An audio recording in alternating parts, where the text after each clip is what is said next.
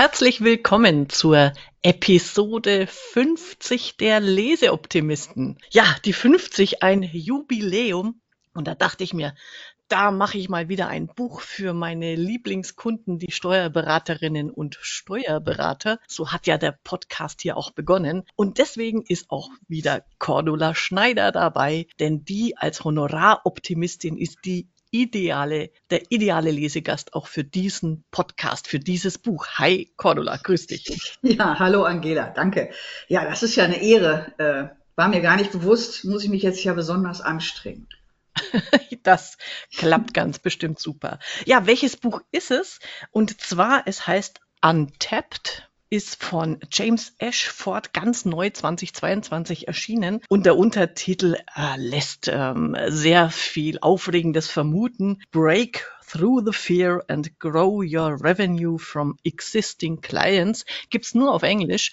Ähm, wir werden es natürlich auf Deutsch besprechen und letztlich geht es darum, wie Steuerberaterinnen und Steuerberater mit ihren bestehenden Mandanten mehr Geld verdienen, mehr Honorar bekommen. Und für mich schon mal oder für euch so als kleine Vorschau, wir werden uns unterhalten darüber, was ist die neue Bedeutung für ABC, für die ABC-Anteilung bei Mandanten, was haben D-Mandanten mit Diamanten zu tun und ähm, wie stark die eigene Einstellung des Honorar beeinflusst und was wir tun können, um das Ganze ähm, hier positiv zu sehen. Und für alle Zuhörerinnen und Zuhörer, die jetzt denken, ich bin kein Steuerberater, was betrifft mich das?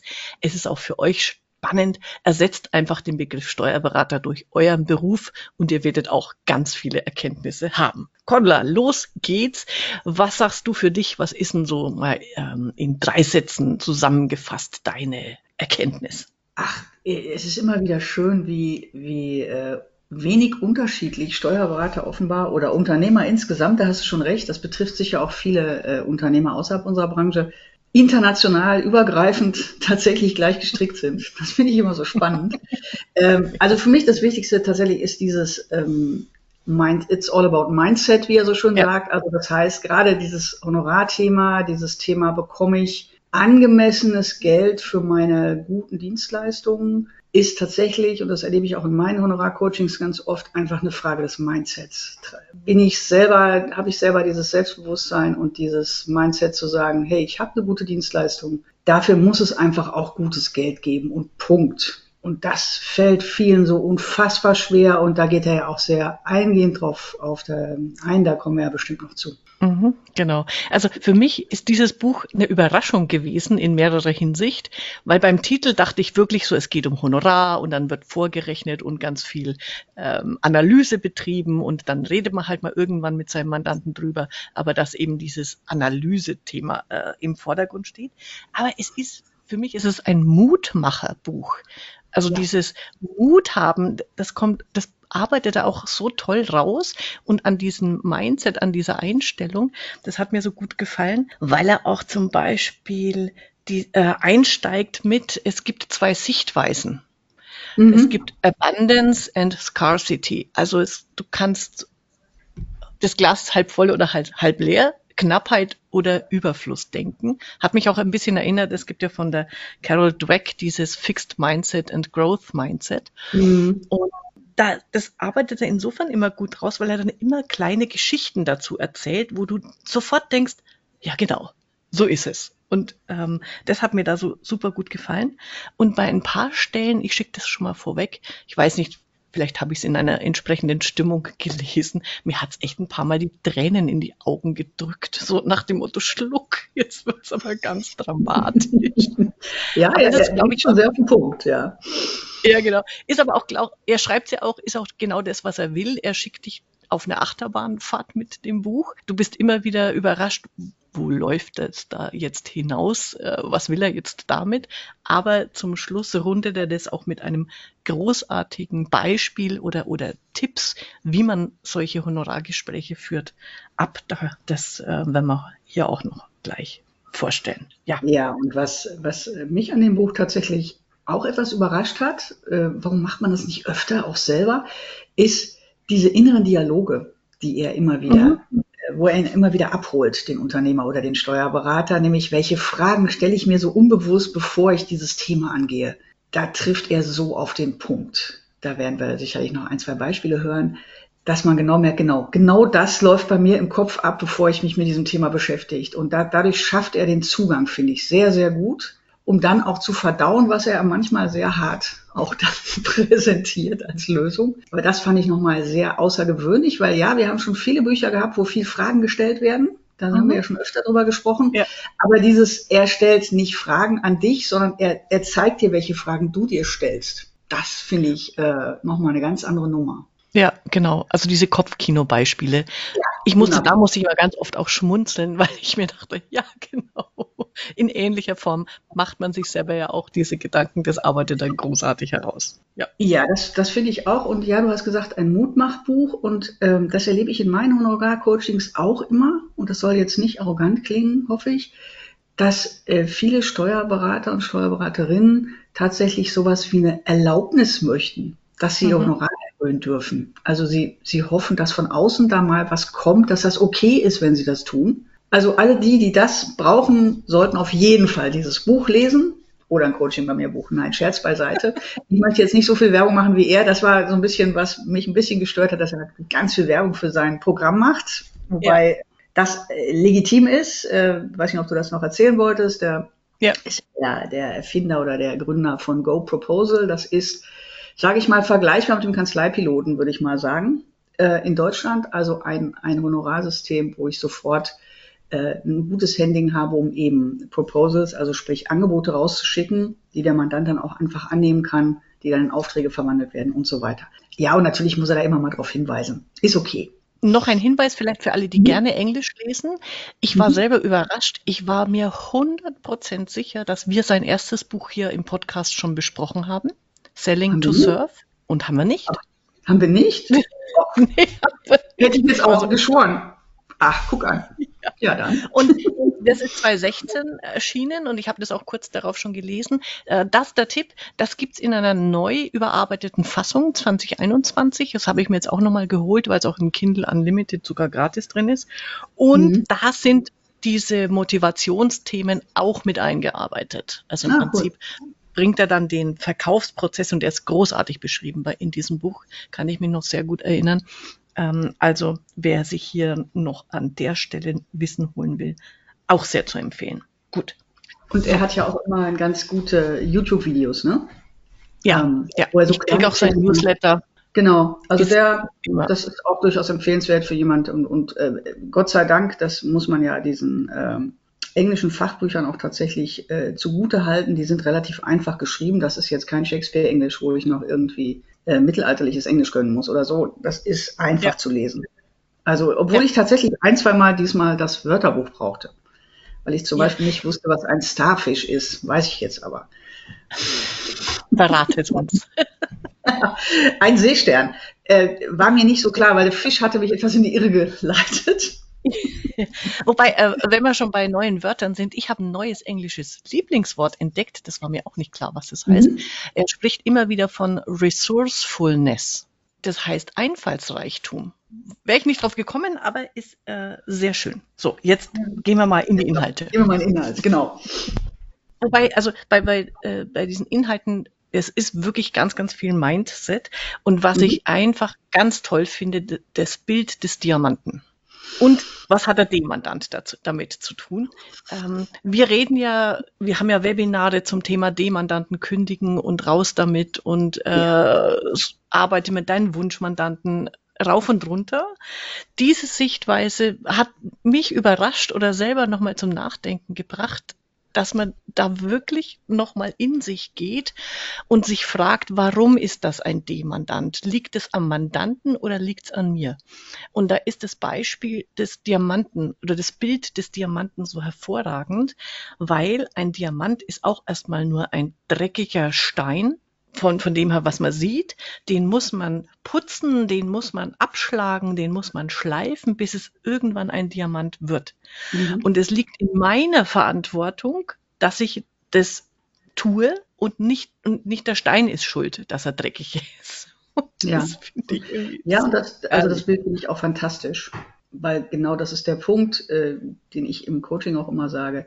Ich sage, solange ich, solange ich, wenn ich vor ein Problem gestellt werde, vor eine Schwierigkeit gestellt werde, vor eine Herausforderung gestellt werde, mir nicht darüber im Klaren bin, dass ich was mit diesem Thema zu tun habe, dass ich persönlich was mit diesem Thema zu tun habe, dass ich Teil dieses Problems bin. Solange wird das nicht funktionieren. Und das sagte er auch sehr hart, gleich am Anfang.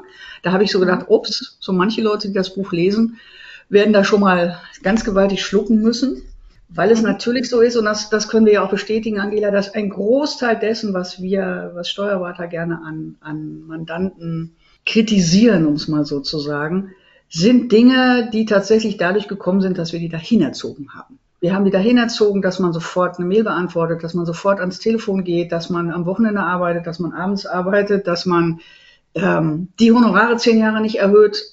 Also das, das haben wir ja getan und das macht er nochmal ganz klar. Und das ist heftig, aber ich finde, das ist auch gut, weil es gerade am Anfang, relativ am Anfang des Buches, auch dich wirklich öffnet, wenn du dich darauf einlässt. Also ich glaube, entweder machst du das Buch dann zu und denkst, der Blödmann, ne?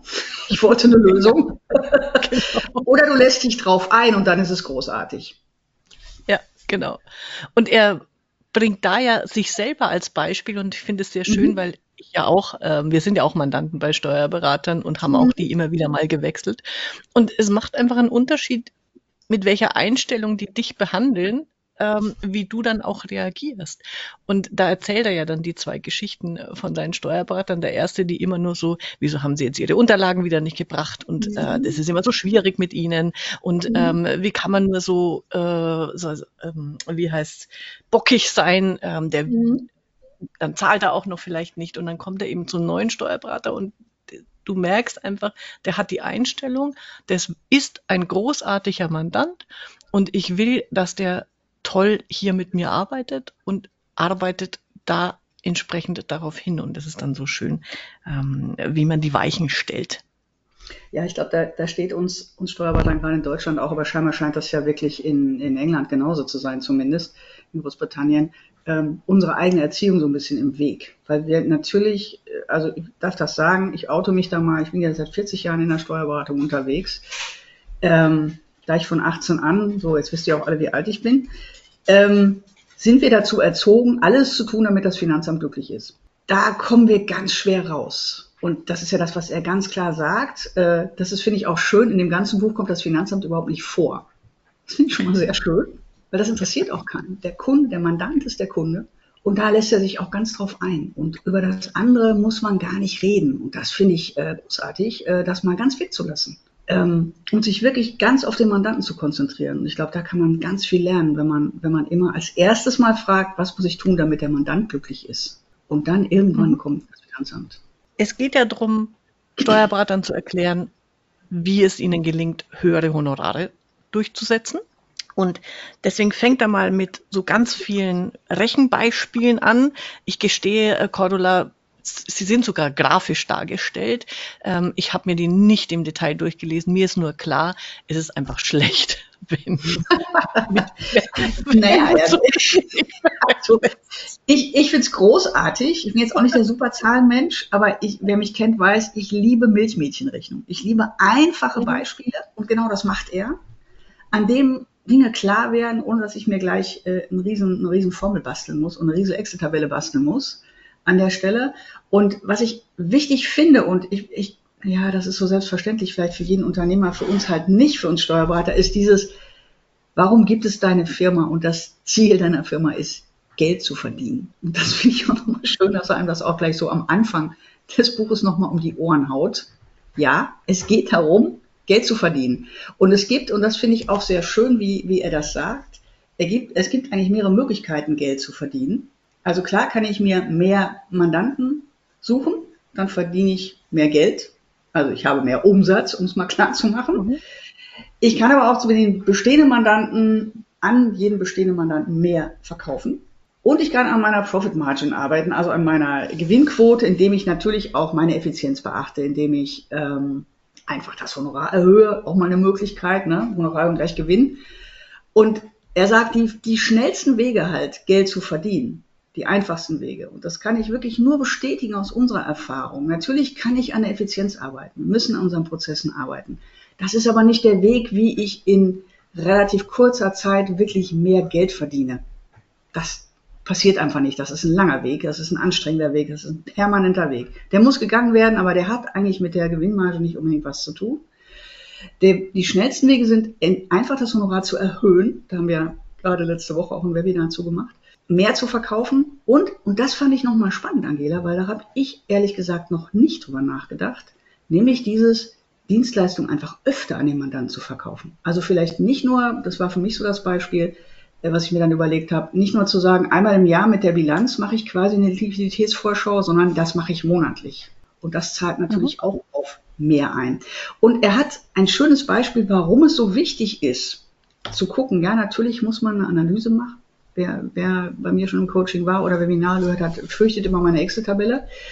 Ähm, und er macht ein ganz einfaches Beispiel, warum das so entscheidend ist, wenn man sein, seine Umsatzrentabilität nicht wirklich erreicht. Das kann man jetzt äh, gesprochen tatsächlich schwer ähm, erklären. Äh, du hast schon gesagt, selbst grafisch ist es äh, schwierig. Aber wenn ich sage, ich müsste jemanden eigentlich 180 Euro im Monat berechnen, er zahlt aber nur 153 Euro, dann mhm. zahlt er 27 Euro zu wenig. Mein Gott. Bezogen auf die äh, 153 Euro sind das 15 Prozent zu wenig. Also, naja, gut, komm, ja, auf die 180 sind es 15 Euro, 15 Prozent zu wenig. Da denkt man, ja, komm, ist nicht so viel. Wenn ich aber die 27 Euro auf den eigentlichen Profit, wenn ich mal von 100 Aufwand ausgehe, beziehe, also ich müsste eigentlich ähm, 180 Euro berechnen, dann habe ich tatsächlich 50 Prozent weniger Gewinn. Und das ist ein, wirklich ein entscheidendes Ding. Guckt euch das wirklich an, wenn ihr euch nichts in dem Buch anguckt. Ich habe es auch äh, in meiner Mindmap aufgeschrieben, so dass man es hoffentlich da ein bisschen nachvollziehen kann. Ähm, die werden wir euch in die Unterlagen tun. Und das ist das Entscheidende. Wir gucken immer nur auf den Umsatz. Wir müssen tatsächlich, und damit relativiert er das, was er am Anfang sagt, äh, make more money. Nein, das heißt natürlich make more profit. Der Umsatz alleine ja. ist unwichtig. Ganz wichtig. Ja, genau. Ja, und super. dann kommt ihr jetzt ähm, zu meiner Definition von den ABC-Mandanten. Da darfst du gerne Genau. Ähm, ich will nur einen Hinweis machen. Wir sind ja hier nicht in unseren üblichen Webinaren, Cordula, sondern im Podcast. Wer die Mindmap möchte, der muss mir eine Mail schicken. An ah, okay, alles klar, Entschuldigung. weil das äh, packe ich nicht auf die Webseite öffentlich okay. drauf. So, ähm, ja genau. Und dann macht er eine ABC-Analyse und die soll man auch machen. Er er gibt übrigens selber auf seiner Website, auf irgendeiner Unterseite, die versteckt ist, aber auch die verrate ich euch, wenn ihr mir eine Mail schickt, ähm, gibt er ganz viel Material gratis noch äh, mhm. Bonusmaterial mm. dazu. Und er macht auch eine eigene Excel-Tabelle ja. für diese ABC-Analyse. Und da finde ich sehr schön, er hat drei ganz einfache Benennungen für diese Kriterien, die mhm. anders sind, als wie wir es normalerweise nutzen. A, mhm. Mandanten sind, äh, ich muss es auf Englisch sagen, damit es zum A passt, Assets for your business, also mhm. die zahlen wirklich auf deine Kanzlei ein, die sind dein Vermögen. B heißt Breaking Even, alle Mandanten, mhm. die einfach nur so bei äh, plus minus null landen. Und C, Costing you money. Ja. Und aus seiner Beratererfahrung sagt er, in den Kanzleien ist es ungefähr jeweils ein Drittel. Mhm. Und was du tun musst, lieber Steuerberater, ist deine B- und C-Mandanten anheben. Unbedingt ja. anheben. Und da macht er eine großartige Frage. Äh, ich bin ja die, die Frageliebhaberin. Ähm, wenn, du deine, wenn du deine Kanzlei heute kaufen würdest, welche mutigen Entscheidungen würdest du treffen? Mhm. Super gut, sich mal seine Kanzlei unter dem Gesichtspunkt, ich bin der Käufer, was schaue ich mir an äh, in der Kanzlei? Wo sind, äh, warum würde ich die überhaupt kaufen wollen? Und äh, was würde ich dann ändern? Was würde ich anders machen, wenn sie mir gehört? Sehr schöner äh, Gedanke. Und tatsächlich das Erste, was die ändern, ist das Honorar. Immer. Wenn sie sich trauen. Da kommen wir dann gleich zum nächsten Punkt. Ja, wenn sie sich trauen. das stimmt. Genau. Ja. Äh, was ich nochmal spannend fand bei seiner Exit-Tabelle, die er hat, und ich habe tatsächlich ja. meine Honorartabelle schon um diesen Punkt erweitert, mhm. ähm, ist, dass er in diese Analyse auch eine Spalte macht mit, mit Fortschrittsbeobachtung. Das heißt, er weist am Ende seiner Tabelle aus, wie viel Erhöhung ist bei dem Mandanten jetzt rausgekommen? Und das wird aufsummiert. Das heißt, ich sehe sofort immer, und pro Jahr, was habe ich jetzt erreicht, wenn ich mal mit einem Mandanten spreche und das äh, Honorar erhöhe? Und das finde ich einen sehr schönen Motivationskick. Wirklich sofort immer zu sehen, was hat das wirklich für eine, für eine Auswirkung am Ende des Jahres. Ähm, sehr schön. Da ist er ja auch mal sehr pragmatisch, ne? Wirklich sehr viele pragmatische Hilfen da in seinem Buch. Ja, ja. An, an auch da, weil du äh, gerade sagst, ähm, bei, bei einem Mandanten, das ist auch einer seiner Tipps. Ja. Er sagt, natürlich machst du diese Tabelle und, und das ist wichtig und dann, du musst dir das mal vorrechnen, was du eigentlich verschenkst an Geld. Mhm. Aber entscheidend ist es, ins Tun zu kommen. Und da ist, je niedriger die Hürde, desto besser. Äh, er sagt es so schön, ich habe ich weiß gar nicht, ob es den Spruch gibt, aber den finde ich äh, großartig. Aim high, also setze ho hohe Ziele, ja. but set the bar slow. Aber ja. halte die, die Hürde so niedrig wie möglich. Und er sagt, einen, nimm dir einfach einen vor und wenn du jetzt 60 Euro im Monat, äh, Dollar, na, Pfund ist es bei ihm, 60 mhm. Pfund im Monat bekommst und du erhöhst um 67 Pfund, äh, auf 67 Pfund. Also du musst den nicht verdoppeln, nur ein kleines mhm. Ding. Dann hast du den ersten Schritt schon gemacht und dieser erste Schritt ist der aller, allerwichtigste. Da hat er auch so ein schönes Bild von zwei Leitern das super passt. Mhm, Wenn ja. die Sprossen zwischen den Leitern zu hoch sind, kannst nicht draufklettern. Also mach die Sprossen so eng beieinander wie nur möglich, damit du einfach ins Laufen und ins Tun kommst. Ja, und er, er, sagt ja auch ganz klar, wenn, wenn du mit Honorarerhöhung anfängst, dann fang mit deinen C-Mandanten an. Ja. Fang nicht bei den B-Mandanten an, fang bei den C-Mandanten an. Und bei den C-Mandanten sagt er auch ganz klar, wenn du zehn Mandanten hast, und das finde ich ein, eine ganz großartige Frage, äh, die ja nachher nochmal in den äh, Honorargesprächen aufkommt, dann sagt du hast bei zehn Mandanten zwei Möglichkeiten. Entweder du erhöhst das Honorar oder du reduzierst den Leistungsumfang. Und das ist mhm. auch etwas, was wir, was wir selten tun. Bei uns ist immer nur die Alternative, entweder wir erhöhen das Honorar oder eben nicht. Und das ist, was uns natürlich aufs Butterende schlägt. Es gibt noch eine andere Alternative. Und das finde ich sehr wichtig an der Stelle. Nämlich zu sagen, es ist nicht die, die Sache, ich will erhöhen und es klappt nicht, sondern wenn ich schon die Erhöhung nicht schaffe, dann muss ich aber die Arbeit reduzieren. Und äh, da finde ich diesen, diesen, jetzt muss ich mal gucken, ob ich das auf Deutsch gut hinkriege, ähm, da finde ich diesen Spruch, Moment, ich nehme das mal vorweg, wenn jemand eben sagt, er, er möchte nicht mehr zahlen, sagst du, ja, respektiere ich, ist okay. Du hast zwei Möglichkeiten, lieber Mandant. Entweder behältst du den Leistungsumfang, den du jetzt hast und bezahlst mehr, oder du zahlst ähm, noch das gleiche, wie du jetzt hast, aber dann müssen wir den Leistungsumfang reduzieren. Das heißt, es gibt nicht so dieses nur Ja oder Nein, sondern er muss sich bewusst entscheiden, der Mandant. Ich spiele den Ball rüber und sage, Mandant, entscheide dich, was möchtest du? Und wenn er gar nichts von beiden will, ja, oder muss ich überlegen, ist es der Mandant, mit dem ich weiter zusammenarbeiten möchte? Das fand ich sehr, sehr klug, ähm, mal andere Alternativen zu bieten. Da bringt er ja auch immer wieder dieses Mutmachen ins Spiel. Ja. Also äh, auf der, das kommt aber relativ weit hinten erst, diese Formulierungsbeispiele. Mhm. Wenn man nachher bestimmt auch noch äh, ein paar verraten davon. Aber vorne, also die, wirklich die, gefühlt die erst, also von den 300 Seiten, die 200 Seiten mhm. mindestens, geht es wirklich nur um ist, ist ja. dieses Mindset-Thema. Und da habe ich auch nochmal für mich so eine schöne Erkenntnis gehabt, weil er auch sagt, naja, warum trauen wir uns nicht, die mhm. Honorare zu erhöhen. Und dann fragen wir uns oder man sich selbst oft, naja, wovor habe ich Angst? Und mhm. es ist die falsche Frage. Und das finde ich, also das ist auch so eine, das hat mich sehr berührt. Erwin und ich, wir haben so einen kleinen äh, Spruch, es, äh, äh mir treibt ein bisschen die Träne in die Uge. Da haben wir mal im Radio gehört. Ja, Schweizer Radio. Fanden wir ganz süß. genau.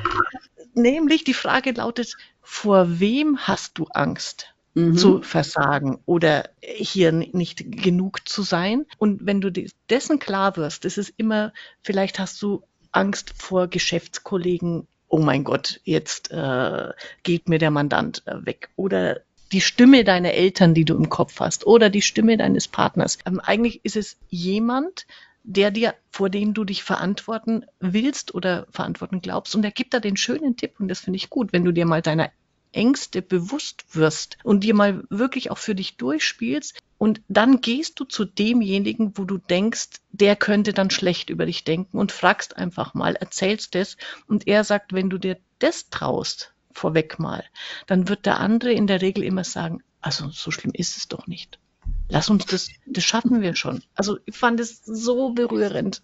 Ja gut, mit diesen, also eigentlich müsste man da auch nochmal ein Buch besprechen, äh, wenn es ein wirklich gutes gibt, diese, diese, diese inneren äh, Leitsätze, mhm. ähm, denen man sich so umschlägt im Leben. Und äh, auch das sagt er ja, dass wir natürlich, äh, dass die Generation, die jetzt, äh, die meisten jetzt Steuerberater sind, auch von dieser Leistungsgeschichte ähm, geprägt sind. Mehr oder weniger aus den 80ern, ne? die Leistungsgesellschaft, die hat uns alle irgendwie erwischt. Ja. Die jetzt ja. in, der, in der Steuerberatung tätig sind, die Jungen, die jetzt danach kommen, die haben es tatsächlich etwas einfacher. Das merkt man auch tatsächlich beim Honorarthema, dass sie da ein bisschen freier und frischer auftreten. Das hat nicht nur was damit zu tun, dass die einfach jung und, und furchtlos sind, sondern dass die einfach anders sozialisiert sind. Aber irgendwo sagt er es auch so schön wie, äh, das ich, äh, wir, wir tragen unser, unser viel Arbeiten ne, wie ein Badge, also wie ein, äh, manchmal fehlen mir die deutschen Worte, wie, wie eine Rosette quasi am Kragen, wie eine, eine Ehrennadel mit uns rum. Ja. wir viel arbeiten, wenn wir busy sind. Und das ist natürlich Quatsch. Äh, wir wissen das im Kopf auch, aber tatsächlich im Bauch sind wir da so sozialisiert, dass wir das, dass das immer wieder hochkommt. Ja, da genau. Ich mich auch ein bisschen ertappt gefühlt, muss ich ganz ehrlich zugeben. Ja, ja. Ähm, und da hat er auch was ganz Tolles in seinem Bonusmaterial, nämlich auf zwei Seiten so diese Motivationssprüche. Ich lese nur noch, also einer, den finde ich so super nett. You can choose to be bitter or you can choose to be better. better. Also solche Sprüche stehen da drauf. Und ähm, das finde ich dann ganz, ganz toll einfach. Ich überlege, ob man die irgendwie für unsere Delfinit-Leute auf, auf uh, übersetzen können und dann machen wir so ein Motivationsposter.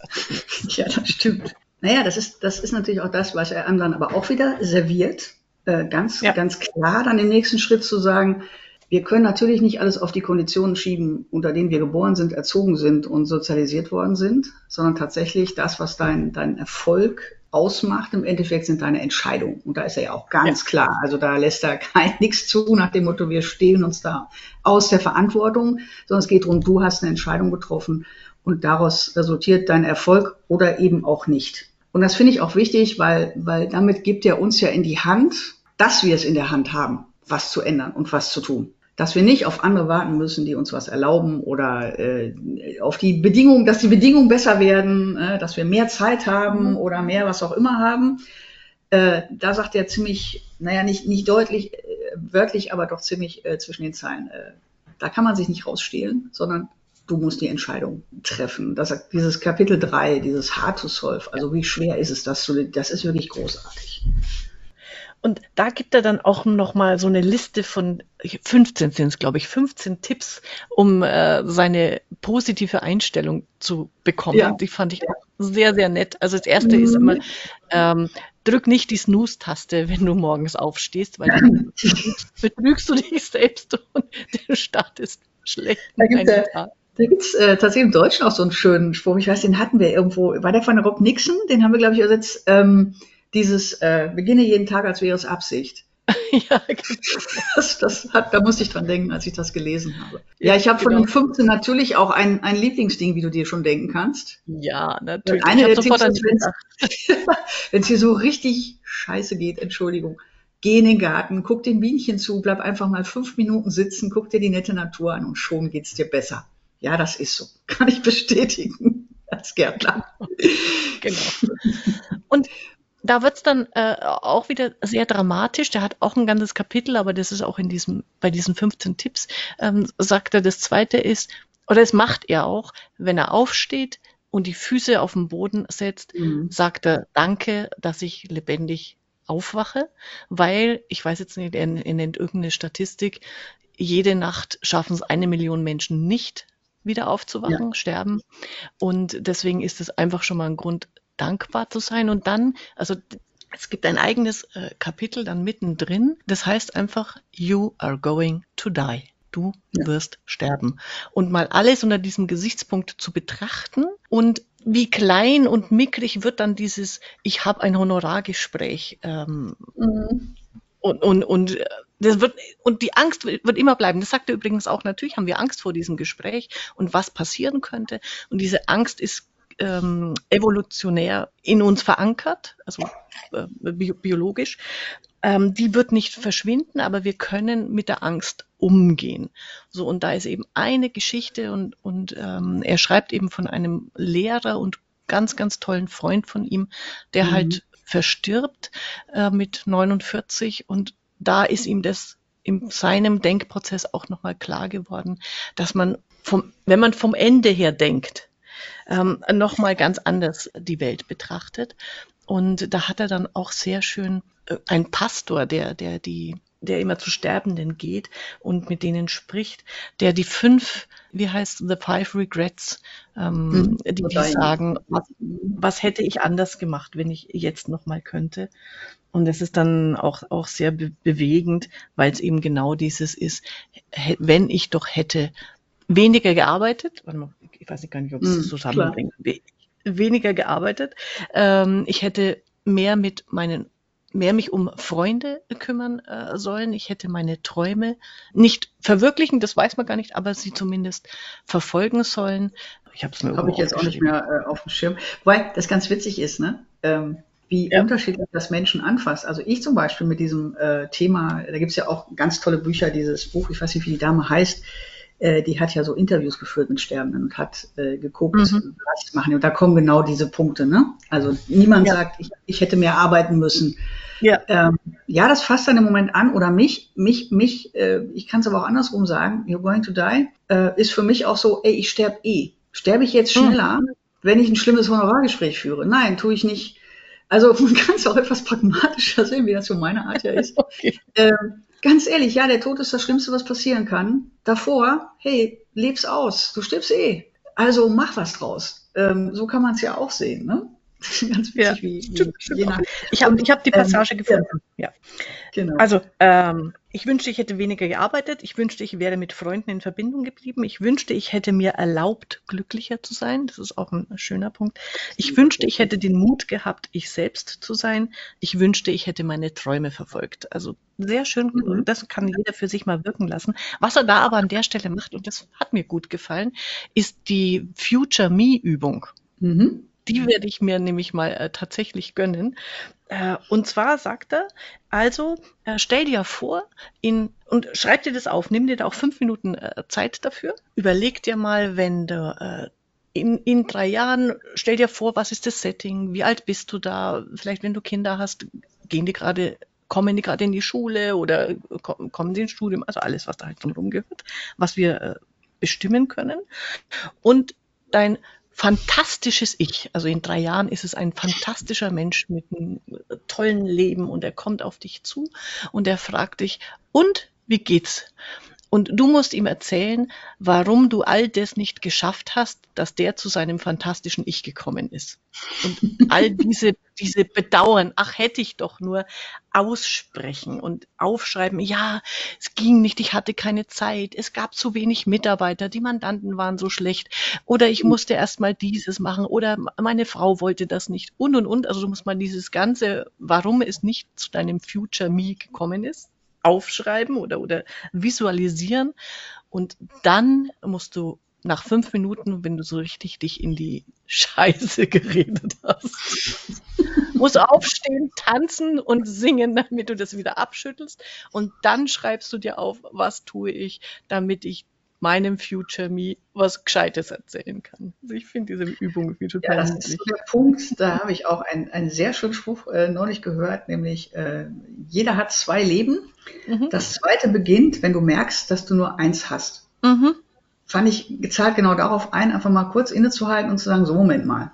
Ähm, bis jetzt hast du was gemacht und das muss man ja auch mal ganz ehrlich sagen ich kann das zumindest von den Steuerberatern sagen, die ich kenne, und das sind ja eine Menge, die haben was geschafft. Also es ist ja nicht so, dass uns kann man jetzt auch nicht sagen, dass wir sagen, bis jetzt haben wir alles falsch gemacht. Wenn wir alles falsch gemacht hätten, gäbe es uns ja schon nicht mehr. Aber jetzt nochmal zu gucken, okay, alles soweit alles richtig gemacht. Die meisten haben ja auch, und das, das ist äh, leider ein Grund, warum manchmal das Honorarthema so ins Hintertreffen gerät. Es ist ja nicht so, dass wir gerade überlegen müssen, essen wir morgens ein Brötchen oder Knäckebrot. Also was können wir uns gerade leisten an den Grundbedürfnissen? Aber jetzt genau diesen einen Schritt weiter zu gehen und zu sagen, okay, Grundbedürfnisse erfüllt, passt alles. Mhm. Wie geht's jetzt weiter? Wie kann ich das jetzt, was kann ich aus dieser Basis, die ich da ja geschaffen habe, was kann ich da jetzt Tolles draus machen für mich, für die Generation nach mir, für meine Mitarbeiter, für meine Mandanten? Das ist ja eigentlich das Spannende, oder? Mhm. Und ich finde sehr schön, was er genau im Buch macht, ist, er knallt einem sowas um die Ohren, sowas wie du gerade erzählt hast. Setz dich mal hin ne, und erzähl deine mhm. Geschichte. Und dann löst er es aber auch auf, indem er wirklich pragmatisch auch äh, dann Tipps gibt, wie ich damit umgehe. Das finde ich sehr gut, dass er einen mit diesen Fragen nicht alleine lässt. Es gibt auch viele Bücher, die lassen dich mit diesen Fragen dann relativ ja. alleine. Äh, und du kann, kommst sehr schnell in einen sehr negativen Strudel, wenn, wenn du nicht aufpasst. Das finde ich sehr schön. Und ähm, was er nochmal gesagt hat, er, er spricht ja auch von den sechs Grundbedürfnissen äh, des Menschen, kennen wir mhm. alle, ähm, Pyramide und so weiter. Und ähm, was mir da nochmal klar geworden ist, was er ganz klar sagt, und er nennt das ja am Ende auch irgendwo den Curse of the Accountants. Finde ich sehr schön. nämlich, dass es im Leben immer zwei Pole gibt, nämlich Sicherheit und Unsicherheit. Und tatsächlich, und das war mir auch nicht so ganz bewusst, brauchst du beides. Du brauchst natürlich diese Sicherheit in den Grundbedürfnissen, also Dach über dem Kopf, genug zu essen und so weiter. Du brauchst aber in deinem Leben auch Unsicherheit. Und das, das Wort ist leider so negativ, sondern wenn man das mal mit Überraschung übersetzt, so mhm. macht er es ja. Ähm, du brauchst auch was Überraschendes am Leben. Das Überraschende ist das, was die Würze gibt. Wenn es immer nur sicher ist, wird es langweilig. Ne? Und du brauchst Überraschung und es gibt ja nicht nur negative Überraschungen, es gibt ja auch positive Überraschungen. Das vergessen wir gerne. Wir reden gerade in Deutschland gerne ja. immer nur von negativen Überraschungen. Und was er aber eben sagt, was ein wirklich der Curse, also der Fluch der, der, der Steuerberater ist, dass wir vom Typ her einfach, äh, wer im Delfinet ist, kennt es ja auch über Insights, wir sind natürlich eher so die Sicherheitstypen. Das heißt, wir haben immer diese Vorliebe für Sicherheit und die macht uns das Leben manchmal schwer, weil wir Überraschungen gar nicht mehr zulassen wollen. Und wenn dann Überraschungen kommen, werden sie eben immer als negativ empfunden. Das finde ich, hat er nochmal schön rausgearbeitet. Ja, an der Stelle. Genau. An dem Punkt ist es auch nochmal, ähm, wo, wo er betont, es dreht sich alles um die positive Einstellung. Also die Dinge in diesem Überflussdenken zu sehen, dieses Abundance Thinking, was ja. er sagt. Und er bringt da ein schönes Beispiel, wo er sagt, okay, es gibt Leute, die waschen nicht gerne ab. Und dann gehen sie zum, also wenn man, übrigens unser Geschirrspüler ist gerade kaputt, ich kann es sehr gut nachvollziehen. Äh, die gehen zum Abwaschen und denken sich, oh, so ein Mist, dies, dieses nervige und ich mag keine nassen Hände haben und es geht alles zum Kotzen und so. Oder äh, ich gehe zum Abwaschen und sage, hey, äh, habe ich mal fünf Minuten Ruhe für mich, kann ich ein bisschen über dieses oder jenes nachdenken. Hinterher wir schönes, sauberes Geschirr. Das, die, der gleiche Vorgang, aber ein anderes, ähm, ein anderer Zugang dazu. Und dann genau. an dem einen Beispiel, da fand ich es besonders ähm, augenfällig. Er sagt, bei Ihnen ist zu Hause eingebrochen worden in einer Nacht. Ja, ja und es war schrecklich. Es ist ein bisschen durcheinander gekommen. Er war mit seinem Kind im Haus, die Frau war unterwegs. Also auf alle Fälle, ähm, so, jetzt gibt es zwei Möglichkeiten und es ist deine Entscheidung, wie du diese ähm, Geschichte dir und anderen erzählst. Und da auch vor allem anderen erzählst, wenn du jetzt anfängst, oh Gott, wie schrecklich und äh, was wir, wir hätten sterben können. Also dieses ins Negative verkehren, Dinge, die auch gar nicht passiert sind. Äh, was hätte nicht alles noch passieren können? Wie schrecklich, wie schrecklich. Oder du sagst einfach, okay, es wurde eingebrochen. Zum Glück ist niemandem was passiert. Es wurden wenige Dinge gestohlen, aber die haben wir durch die Versicherung ersetzt bekommen. Ist, natürlich ist es schrecklich, dass es eingebrochen worden ist. Mhm. Aber wie erzähle ich die Geschichte darüber mir und anderen? Das entscheidet darüber, wie du, wie du denkst und, und wie es weitergeht. Also das fand ich in der Geschichte nochmal sehr deutlich, dass es immer deine Entscheidung ist, wie dein Leben weitergeht. Genau, das, äh, um jetzt wieder aufs konkrete äh, Honorarthema mhm. zu kommen, das ist ja mal sehr mhm. schön, wie er das dann auch wirklich pragmatisch verbindet. Ja. Das ist ja genau dieser Punkt, ich überlege mir das Honorar zu erhöhen und schon geht mein Kopfkino los. Und mhm. ich stelle mir vor, warum Mandanten das nicht tun werden was die mir ja. sagen werden, was die mir um die Ohren hauen werden, äh, dass die gehen werden, dass die vielleicht äh, im Dorf gut vernetzt sind und wenn die gehen, gehen noch fünf Mandanten. Und also man stellt sich ein, ein Horrorszenario vor. Ähm, er sagt ja auch dieses Make not äh, make no assumptions, also mach keine Annahmen. Ja. Guck erstmal, was wirklich passiert. Und ähm, wir bauen also ein Riesending auf Und das hindert uns natürlich dann immer daran, überhaupt mal den ersten Schritt zu machen. Und genau dieses Ding, diesen Teufelskreis, dieses Kopfkino zu unterbrechen, äh, das ist die Kunst. Und ja, da, das kann ich auch äh, bestätigen aus, aus meiner Erfahrung, du sicher auch.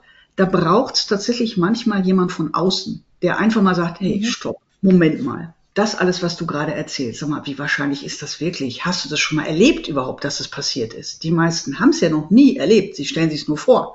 Ähm, und das finde ich äh, tatsächlich sehr wichtig. Er sagt ja auch, wenn man sich dann überhaupt mal überlegt hat, ja, ich möchte an meinen Honoraren, an meiner Kanzlei was tun, äh, dann muss ich mir einen Plan machen. Da sagt er, hat man zwei Möglichkeiten, einen Plan zu machen. Entweder man macht den selber, das funktioniert, Try and Error, ne, ist anstrengend, kostet ja. Zeit, äh, man muss sich immer wieder selber motivieren. Oder eben, gut, das ist bei ihm jetzt nicht ganz uneigennützig, oder du suchst dir jemanden, der den Plan schon hat. Da widerspricht er sich ein bisschen selber, finde ich, weil am Anfang schreibt er genau, ich habe nicht so ein Buch geschrieben nach dem Motto, hier ist die Checkliste und du kannst dann dein Honorar erhöhen. Natürlich macht er das ein bisschen doch so und Natürlich sind wir damit auch nicht unzufrieden als Leser, dass er uns natürlich doch so ein paar Hinweise gibt, wie man es dann macht. Ja, genau. ähm, aber ja, da, da kann ich nur immer sagen, und da gibt es genug Leute auch bei uns in der deutschen Steuerberatung, da will ich jetzt nicht nur Werbung für uns machen, sondern da tun, tun sich ja viele um in dem Thema. Sucht euch jemand, sucht euch Inspiration, sucht euch ähm, Webinare, Newsletter, was auch immer, äh, Seminare, wo, wo ihr jemand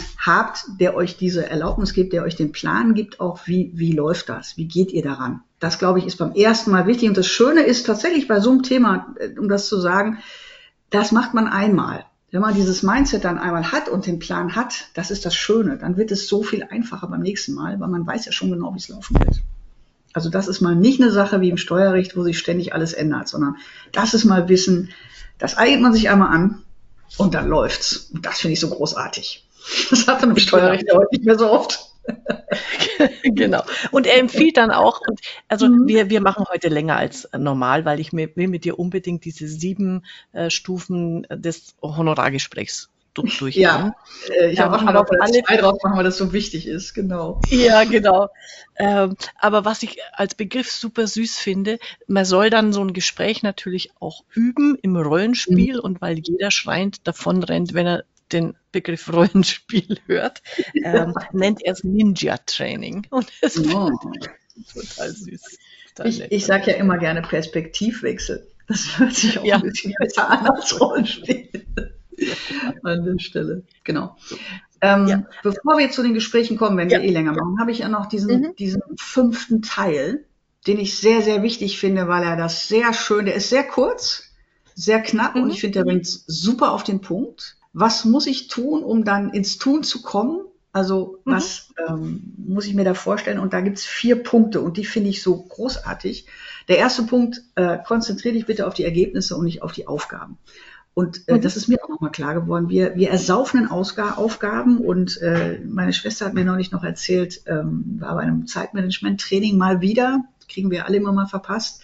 Ähm, und die haben auch gesagt, man soll nicht so viel To-Do-Listen machen, weil alleine das Machen der To-Do-List gibt einem schon das Gefühl, man hätte was getan. Aber natürlich hat man noch nichts getan, sondern man hat erstmal eine Liste gemacht.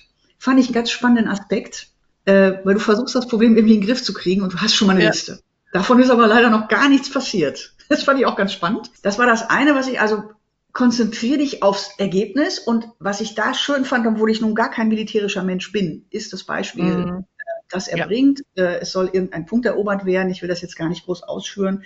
Und wenn du sagst, du willst diesen Punkt erobern und du machst dafür einen Plan in so einer Situation, in so einer militärischen Situation, dann machst du einen Plan. Du weißt aber auch, der Plan wird nach den ersten zwei Schritten vermutlich sich schon ändern müssen. Das ist wie im wirklichen Leben auch, ne? Du hast einen Plan für den Tag und dann klingelt das Telefon und es ändert sich.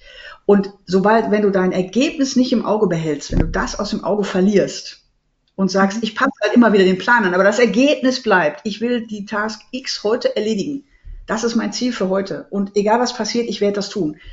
Wenn du den Plan nicht, den Plan nicht änderst und das Ergebnis im Fokus behältst, dann gehst du unter.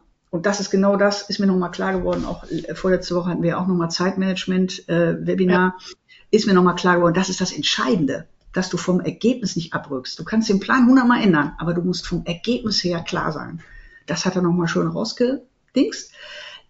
Ähm, an der Stelle ist das zweite. Und ähm, ja, und da hat er mich natürlich wieder komplett erwischt. Das ist diese Geschichte Words have Power. Also achte mhm. auf deine Kommunikation. Sagst du, ich versuche mal das Honorar zu erhöhen oder sagst du, ich erhöhe das Honorar? Das, das hört sich im ersten Moment immer so lapidar an, aber das ist meine Erfahrung. Worte haben eine unfassbare Kraft und Wirkung. Und wenn ich die Worte nicht gut wähle, ist die Wirkung halt auch sehr schnell sehr negativ. Das finde ich, hat er auch immer gut rausgebracht. Und natürlich kommt der Günther ins Spiel, wer das kennt, der innere Schweinehund. Ne? Was hält uns eigentlich ab vom Erfolg? Und das ist eben diese, diese in, dieser innere Widerstand. Ähm, er nennt es Resistance. Ich übersetze das jetzt mal so. Ja der aus uns selber kommt, den, der uns immer wieder zu Fall und der uns von allem Möglichen abhält, der uns in ganz vielen Formen begegnet. Und ich nenne das jetzt halt mal den inneren Schweinehund. Und du hast es eben schon gesagt, ich erzähle mir dann die Geschichte, ich habe keine Zeit oder ich habe zugenommen, weil während der Pandemie hatte ja das Fitnesscenter zu und all diese Ausreden in Anführungsstrichen, denen müssen wir uns jeden Tag stellen. Und da ist es auch gut, ähm, einen Sparingspartner an der Seite zu haben, der das, der das immer mal wieder relativiert. Das, das schätze ich an dir zum Beispiel sehr. Ne? Ich habe mhm. manchmal auch so Dinge, wo ich mir denke, oh Gott, ey, geht hier gerade gar nichts vorwärts und deswegen und deswegen und deswegen. Und dann kommt Angela und sagt, Moment mal, jetzt lass uns mal gucken. Ne? Und das ist so wertvoll. Also sucht euch immer einen Sparringspartner. Das kann ein Kollege sein, das kann ein Mitarbeiter sein, das kann zu Hause jemand sein, völlig egal, der immer mal auf eure Geschichten drauf guckt. Das war für mich nochmal die Erkenntnis aus dem Punkt, ganz besonders, um einfach auch dran zu bleiben dann an dem Thema. Ja, ja das war nochmal ähm, wichtig. Genau, das, das, möchte ich dann auch ergänzen, weil ich auch ja. dieses Kapitel sehr, sehr äh, toll finde. Ähm, das eine, ja, er macht zwar mit, er macht das mit diesem militärischen, äh, dieses Denk vom äh, Ergebnis her. Er hat mhm. aber auch ein ganz anderes, ein goldiges Beispiel, äh, nämlich wie er versucht hat, einen Restauranttisch für Valentinstag für sich und seine Frau zu buchen weil das genau dieses Resourcefulness, if, ähm, ja. diesen Einfallsreichtum zeigt, wenn du vom Ergebnis her denkst. Und, und zwar hat er natürlich vergessen, den Tisch rechtzeitig zu reservieren, aber seiner Frau hat das versprochen. Also hat er dort angerufen und der ähm, Kellner sagt, lacht halt und sagt, also wir sind seit einem Jahr ausgebucht, vergessen Sie es. Und er mhm. legt auf äh, weil er erstmal denkt, oh shit, dann kann ich nichts mehr tun. Dann hat er aber nochmal nachgedacht, hat nochmal angerufen und hat gesagt, okay, Sie sind ausgebucht. Ähm, woran liegt das denn? Und dann sagt er, na ja, wir haben keinen Platz.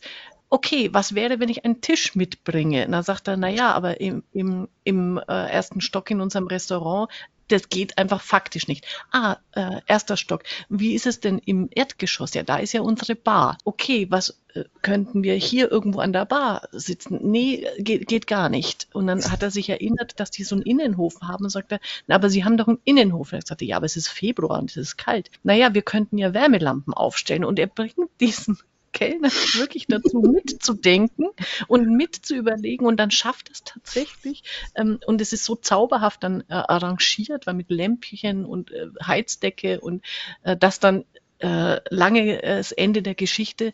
Dieser Innenhof wird dann zu, zu einem erweiterten äh, Restaurantbereich von denen, so dass sie ihren Umsatz mit, also ihre Tische verdoppeln können. Also sehr nett erzählt, aber es ist einfach dieses, nicht einfach sagen, okay, dann geht's halt nicht, Plan gescheitert, sondern vom Ergebnis her denken, na ja, was könnte denn, was müsste alles passieren und es dann hinterfragen, damit, damit vielleicht doch klappt. Das, diese Geschichte finde ich ganz zauberhaft. Ja, finde ich auch. Und das, das wiederholt er nochmal. Äh, ja, das kommt später dann ja auch nochmal, wenn er äh, dahin geht und sagt, wenn du beim Honorargespräch, du nimmst dir Honorargespräche vor und dann passiert das Unvermeidliche, der Mensch geht nicht ans Telefon, der beantwortet deine E-Mail nicht oder irgendwas. Also du kriegst den irgendwie gar nicht, um dieses Gespräch zu führen. Und da gibt es tausend Sachen, die dann hindern können. Und dann ist eben dieses, ähm, ich gebe nicht auf, ich, ich mhm. gucke, was kann ich noch tun, äh, um den irgendwie zu kriegen. Äh, fand ich ganz witzig, bis hin zu, hey, schick ihm einen Keks mit einer Botschaft, schick deine Mutter mit einem Kuchen vorbei, völlig egal, gib nicht auf. Also du musst so ein bisschen kakerlakig sein, wie ich immer sage, und musst sagen, ich will das, ich will dieses Ergebnis und ich ziehe alle Register und mache mir kreative Gedanken, wie ich diesen Mandanten dazu kriege, meine Honorarerhöhung zu akzeptieren. Das finde ich nämlich genau das Schöne zu sagen, es, es gibt keinen Grund, sich von etwas abhalten zu lassen. Wenn du wirklich dieses Ergebnis möchtest, wird dir was einfallen. Bis hin, du fährst halt persönlich vorbei. Ne? Und das finde ich ja. äh, genau zahlt darauf ein. Und das finde ich immer wieder, immer wieder schön in dem Buch, dass er von diesen allgemeinen Dingen dann wirklich auch wieder aufs Thema kommt und sagt, und genau so kannst du das dann mit dieser Geschichte beim Honorar machen. Ja, da gibt er noch einen Tipp. Also wenn du Honorarerhöhung durchsetzen willst, ist das aller, aller wichtigste, der eine wichtige Schritt ist, vereinbare einen Termin. Du musst ja noch gar nicht groß äh, erzählen, was du willst bei dem Mandanten. Vereinbare einen Termin, online oder, oder persönlich, wie, wie auch immer, weil dann weißt du, okay, in zwei Wochen ist der Termin und jetzt bist du in der, im Handlungszwang, weil wenn der Mandant dann kommt, kannst du ja nicht da sitzen und sagen, äh, Entschuldigung, ich wollte eigentlich gar nichts mit Ihnen besprechen, sondern du hast einfach damit Fakten geschaffen und allein dieser Tipp ist äh, großartig. Also, ja, und ich glaube, diese, diese Erfahrung machen wir ja alle in der Steuerberatung ganz, ganz klar. Wenn wir Fristen haben, und da haben wir ja reichlich von in der Steuerberatung, und die werden uns von außen gesetzt, dann passiert es auch irgendwie. Wenn wir uns selber Fristen setzen, passiert es schon zumindest mal wahrscheinlicher. Wenn wir uns gar keine Fristen setzen, gar keine Termine setzen, passiert gar nichts. Also das ist ja immer das Schöne. Wir haben einen Podcast, ne? Wir legen fest, mhm. dann, dann nehmen wir den auf, dann haben wir bis dahin auch irgendwie das Buch gelesen. Und ne? wenn wir sagen Stunden würden, wir lesen mal das Buch und wenn wir genau und wenn wir durch sind, dann gucken wir mal, wann wir die Aufnahme machen, dann würde wahrscheinlich nichts passieren, würde ich mal vermuten. Nee. Also es ist genau. wirklich dieses Faktenschaffen, dieses sich mal einen Termin machen und dann muss ich. Und dann passiert es auch ja. irgendwie. Jetzt aber. Die Jetzt aber noch. Stufen, wie so ein Honorargespräch aufgebaut ist. Und das ist wirklich hilfreich. Auch da gibt's wieder Bonusmaterial ähm, ja. auf der Website. Vor allem, ich liebe natürlich diese eine Seite. Wie lautet die Antwort auf die am meisten gefürchtete Frage? Ja, das ist natürlich da das, das Wichtigste dazu. dabei, weil diese sieben Punkte, da wiederholt er quasi nochmal so ein bisschen, was er ja schon ja. bisher im Buch geschrieben hat, nämlich, hey, ähm, bewaffne dich selbst sozusagen, also guck, was du für Geschichten hast, äh, achte auf deine positiven äh, Gedanken, zweiter Schritt, drittens, Sorge fürs Framing, wer sich da mit Psychologie ein bisschen auskennt, also ich muss auch mir gucken, wann spreche ich mit dem, was bespreche ich mit dem, wie bespreche ich das mit dem, also wie ist die Situation auch und Framing heißt ja auch wieder, wie gehe ich auch ins Positive. Ich muss mir ein konkretes Angebot überlegen, das ist ganz, ganz wichtig. Ich glaube, das wird häufig bei Honorarerhöhung ver vergessen. Ich muss ein klares Angebot für den Mandanten haben. Da stimme ich mit ihm komplett überein. Ich muss dem nicht sagen können, äh, ich muss dein Honorar erhöhen, ne, dann kriegt er den Schock, sondern ich muss ihm sagen, dein Honorar wird ab dann betragen X. Das muss, diese Zahl muss man einfach mal aussprechen. Ich, ich kürze das jetzt mal ein bisschen ab, weil wir mhm. tatsächlich das Wichtige ist ja dann das Gespräch. Ähm, nämlich, und das ist der, der fünfte Punkt, an dem wir uns dann aufhängen werden, ist nämlich, wie gehst du mit Fragen um? Ja, und dann kommt noch, ja, wenn du mit der Frage gut umgegangen bist, kriegst du irgendeine Akzeptanz vom Mandanten oder eben auch nicht. Und ähm, ich muss daher, nachher, und das fand ich sehr schön, da gibt's ja auch diese Meeting Scorecard, das fand ich auch eine ganz mhm. witzige ja. Idee nämlich halt eine Meeting-Scorecard, in der ich nachher nochmal ankreuzen kann, hey, wie war's denn? Was habe ich richtig gemacht, was habe ich nicht richtig gemacht? Ich, ich mache sowas auch, aber nicht so dezidiert, wie er das in der Meeting-Scorecard mhm. macht. Das fand ich nochmal eine schöne Idee. Also sich die anzugucken, lohnt sich auf jeden Fall auch. Aber der zentrale Punkt an der Stelle aus meiner Sicht ist schon, ja, was ist denn mit dieser einen Frage, ja. die wir alle Wobei fürchten? Ich, äh, ich gehe nochmal ähm, die ja. äh, vorher bei zwei, drei, bei den Punkten, da habe ich noch zwei, drei äh, Anmerkungen. Ja. Das erste ist nämlich bei, bei positive Absichten. Erstens äh, Vorankündigung. Er empfiehlt als unbedingtes Lese, äh, Lesebuch äh, Never Split the Difference von Chris Voss. Das kommt im nächsten Podcast. Das ist ein ah. so klasse Buch, mache ich wieder mit Friederike. Mhm. Freue ich mich schon sehr, sehr drauf. Mhm. aber auch da bezieht er sich bezieht er sich drauf. Was da aber für mich ein totaler Aha-Effekt war, war beim Framing, nämlich mhm. welche Fragen stellst du zu Beginn im Aufwärmgespräch? Und das mhm. ist ein bisschen anders gedacht, als man normal meint. Das erste ist die erste Frage, um positive Stimmung herzustellen, den Mandanten zu fragen, was läuft gerade gut bei dir? Okay, ja. dann erzählt er ähm, hoffentlich was Gutes. Dann äh, zweite Frage, welche What frustrations do you have? Also wo bist gerade ein bisschen genervt, äh, wo bist ein äh, bisschen und zwar er sagt explizit, frag nicht was was ist schlecht, also schlecht äh, als Begriff, dann fängt man an über Gott und die Welt zu zu jammern, sondern was frustriert dich gerade? gerade? Die dritte Frage ist dann, gibt es irgendwas, was wir noch für dich tun können? Und dazu macht man sich wunderbar Notizen und äh, fasst das dann nochmal zusammen. Äh, ah, ich ähm, fasse nochmal zusammen, was ich äh, gehört habe, ist. Und allein dieses Framing bringt dich in ein ganz anderes anderen Gesprächsmodus, öffnet auch für den Mandanten im Kopf schon. Also du hast ja noch gar nicht über Honorar geredet, sondern über, über mhm. Leistungen und kannst dann eben äh, jetzt mit dieser, mit diesem Rahmen ins Angebot gehen und aufzeigen, was, was du alles für ihn tust. Dann kommt, du sagst den Preis und jetzt das aller, aller, aller, aller Wichtigste, halt den Mund. und ja. sage nicht, wenn du den Preis genannt hast, und das kennen wir ja aus dem äh, Honorar-Coaching, aus, aus so, Preisgesprächen immer, das Wichtigste ist an dieser Stelle die Pause. Der andere spricht zuerst, nicht du. Sing im Kopf irgendwas, zähl bis 100 äh, im, im schlimmsten Fall. Halte diese Stille aus. Der Mandant ist derjenige, der jetzt reagieren muss, weil, ich weiß nicht, woher er diese Zahlen hat, 80 Prozent der Mandanten sagen, okay, äh, weiter so. Also ja. Wir haben ja wieder das Kopfkino vorher, was nicht jetzt an der Stelle alles Schlimmen, Schlimmes kommen könnte. 80 Prozent sagen, passt, ist in Ordnung. Dann kommen 4 Prozent, die sagen, ach, ich habe mich eh schon gewundert, äh, warum du das nicht früher gemacht hast. Ja. Ha, ha, ha. Und dann gibt's, ähm, ich habe jetzt nicht genau, äh, dann gibt's welche, die sagen, naja, ich will wirklich nicht mehr Geld ausgeben, 15 Prozent so ungefähr. Da kann man mhm. nochmal ins Angebot gehen, da kann man nochmal nachfragen, äh, da kann man Leistung wegnehmen, wenn, wenn das so ist. Mhm. Und es gibt dann halt ein äh, paar, die aller, allerwenigsten, er sagt, eigentlich sind, ist es nur ein Prozent, die sagen, nie im Leben zahle ich mehr. Dann kann man sich überlegen, ist das so ein Mandant, mit dem er überhaupt noch zusammenarbeiten will? So, aber wenn die berechtigte Frage kommt, und das ist ja eigentlich, wenn die berechtigte Frage kommt, hey, warum sind meine Honorare gestiegen? Was ist mhm. passiert? Dann kommt hier dieses wunderbare, äh, diese wunderbare Antwort, nämlich einfach den Satz muss man auswendig lernen erstmal ja, und ich muss ihn mal sprechen, damit er natürlich wirkt, aber ich finde ihn großartig. Im Prinzip, ja, danke, dass du danach fragst und dann, ja, es liegt an einer Kombination mehrerer Faktoren. Aber hauptsächlich dient es dazu, um zu ermöglichen, dass wir den Service, den hohen ähm, Service-Level, den wir dir bieten, auch in Zukunft halten können. Genau. Und dann kann man nochmal äh, spezifisch äh, reingehen. Ich habe es jetzt grob übersetzt, weil hier steht es auf Englisch und im Englischen klingt es natürlich alles viel natürlicher. Aber äh, es ist großartig, das mit so einem einfachen, coolen Satz zu beantworten. Ja, und auch dann wieder nach diesem Satz Pause. Um einfach zu gucken und das, äh, ich weiß auch nicht, woher die Zahlen hat, Angela. Ich kann sie mhm. aber bestätigen. Ich kann sie aus meiner, ich habe okay. auch keine harte Statistik, aber ich kann sie aus vielen Gesprächen bestätigen.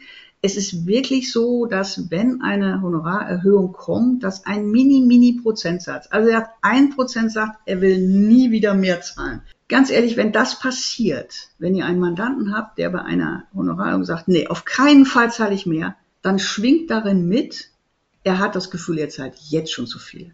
Das heißt, der ist mit mhm. ziemlicher Sicherheit mit dem Service unzufrieden. Ob berechtigt oder nicht, das will ich jetzt, das wollen wir jetzt gar nicht diskutieren. Entweder weiß er nicht genau, was ihr alles für ihn leistet, oder es ist ihm wirklich das einfach nicht wert.